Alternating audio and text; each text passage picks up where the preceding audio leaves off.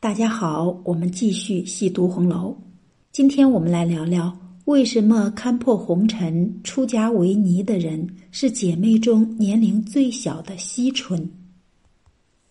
惜春是《红楼梦》中存在感较弱的一朵金钗，直到第七十四回才轮到她的正传。这一回的回目是“霍坚禅抄检大观园，施孤介杜绝宁国府”。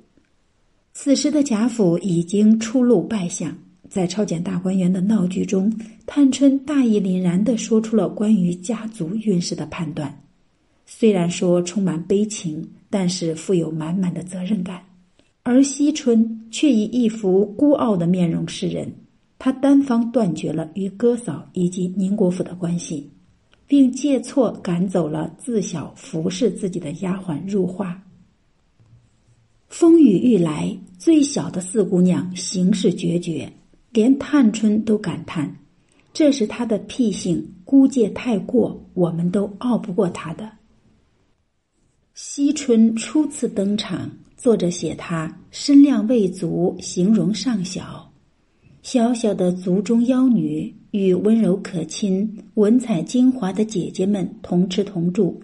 一样锦衣玉食，骑楼从中久惯了的，为何会如此决绝冷酷呢？循着不多的线索，串联起惜春孤寂的童年，我们还是可以看出些许端倪。曾几何时，他活泼年幼，和智能儿蒙着眼睛捉迷藏，接过周瑞家的送来的宫花，打趣说：“才要剪了头发做姑子。”这花又没处带了。彼时的惜春虽小，但懵懂中就对佛门抱有一丝向往。在热闹的贾府，惜春却一向沉默。第二十二回，贾府制作元宵节灯谜，惜春做的谜题是：前身色相总无成，不听灵歌听佛经，莫道此生沉黑海，性中自有大光明。热闹的元宵佳节，惜春却做海灯这样一位清静孤独之物，可见他孤僻的性格已悄然形成。惜春是宁国府长女，父亲贾敬是进士出身，远胜于荣国府的贾赦和贾政，且惜春与哥哥贾珍是一母所出，身份又比迎春和探春两个姨娘养的高出一大截。只可惜他的生母早逝，贾母又爱孙女儿，所以呢，很小就寄养在荣国府。虽说一笔写不出两个贾字，但到底隔了一层。贾母固然慈爱，对外称惜春是他的小孙女儿，在刘姥姥面前大赞惜春的画技。但贾母膝下孙辈众多，两个玉儿是冤家。还有格外疼惜的本家侄孙女湘云，到惜春这里能分到多少爱，便有些打折。从凤姐那里可见端倪。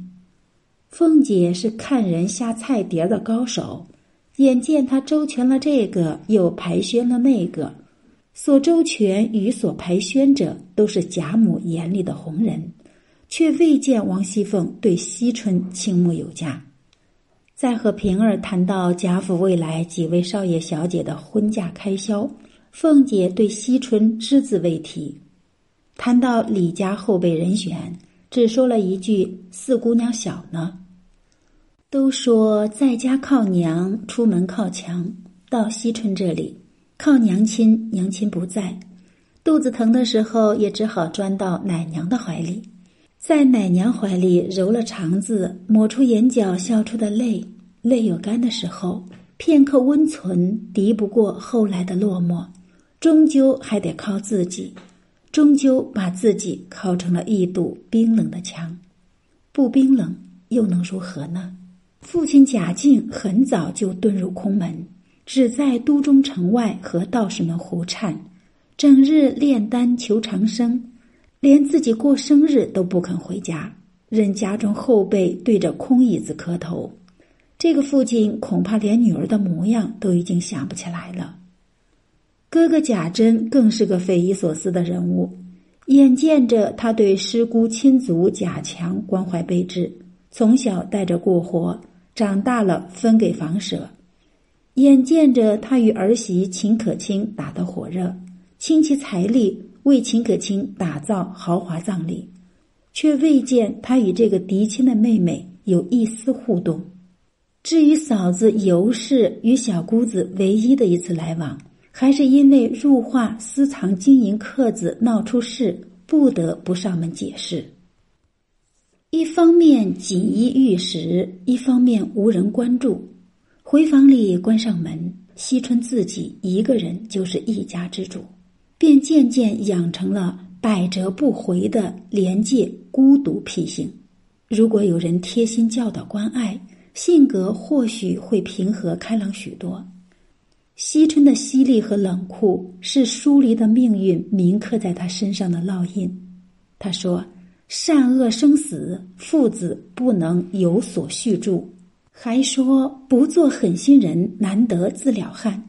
我只知道保得住我就够了，不管你们去。”听得让人后背冒凉气，实在不敢相信这样凌冽的逼问来自一个不满及笄之年的女孩。然而，冷是亲人一点点给冷到的，悟是自己一点点悟透的。尤氏说惜春糊涂，说他冷心，而糊涂的正是尤氏自己，而冷心也是他及他们冷在前。连柳香莲都知道，东府里只有门前一对石狮子是干净的，为在阿扎中保持洁净。惜春生生把自己活成了一个冷眼旁观者。至于面对入画声泪俱下的求情，惜春的决绝历来被人诟病。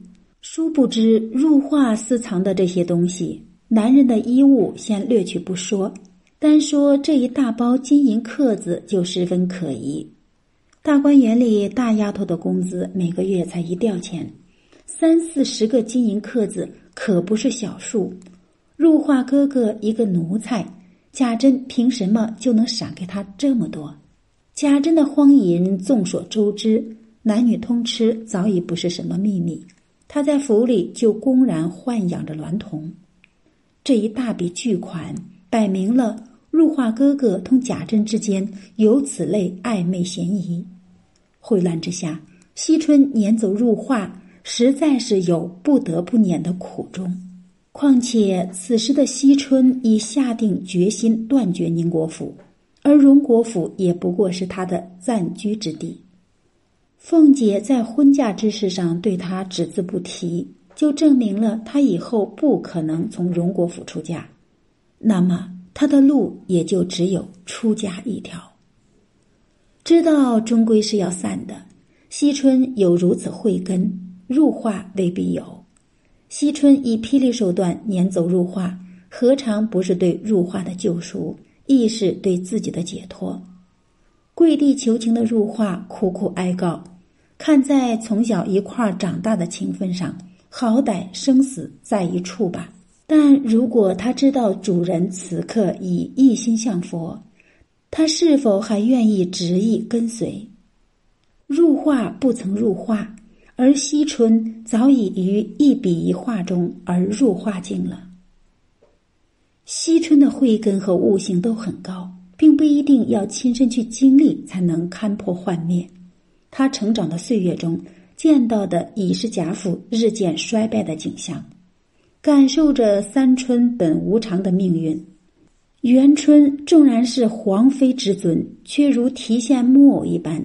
诚惶诚恐的维系着皇权与家族，探春如何精明好强，也逃不脱远嫁和亲的无常命运；迎春再怎样忍耐屈服，亦逃不脱命运的凌厉。惜春知道自己即将到来的命运是什么，再好好不过元春去，家族已然败落，坏是触不到底的。他不见得能比迎春、探春好到哪里去。惜春未必是彻悟了佛教的真谛才削发为尼的，不过是在现实世界向他拉开森冷的大幕之前，先行逃到另一个世界里。所以在繁华爱恨中，最先看破红尘、走出虚妄的是《红楼梦》里年龄小小的惜春。他的精神仿佛在极高极寒的绝地，又仿佛躲在千重万重屏障之后。他居住的暖香屋虽温香扑面。却始终不能温暖内心的寂寞凄凉。至于他所喜爱的绘画，正是排遣孤独的方式。画出大观园是老祖母的交代，却也是无意中的成全。一笔一笔描绘出大观园的美景，把自己的心事绣入其中，云霞满纸，却极尽荒凉。可怜绣户侯门女，独卧青灯古佛旁。惜春的勇气令人赞叹，毕竟他主宰了自己的命运。但温香暖玉都留不住心冷口冷的四姑娘，面对神佛就能得到大光明吗？对纯洁过度的向往，恰是另一种无情。他在孤界中的彻悟，实在是。更大的孤独，似这般生死关节，谁能躲？闻说到西方宝树换婆娑，上接着长生果。惜春希冀在另一个层面得到安乐长久，但是如果没有爱，冰封的少女永远不会被真的唤醒。好，我们今天就读到这里。下次再会。